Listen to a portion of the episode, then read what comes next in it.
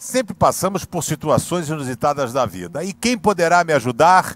Para alguns, Chapolin Colorado, para outros, talvez o Super-Homem, o Batman, os Vingadores. Mas na verdade, a vida não funciona desse jeito. A gente corre para um lado para o outro, se debate, tentando encontrar solução, problema, ai, força em mim mesmo, autoajuda. E a gente vai e corre, mas não consegue resolver o problema. Eu quero dizer que Jesus é tudo o que você precisa. Mateus 6,33 ele diz: Cara, buscar primeiro o reino de Deus, o resto deixa com ele que ele arruma.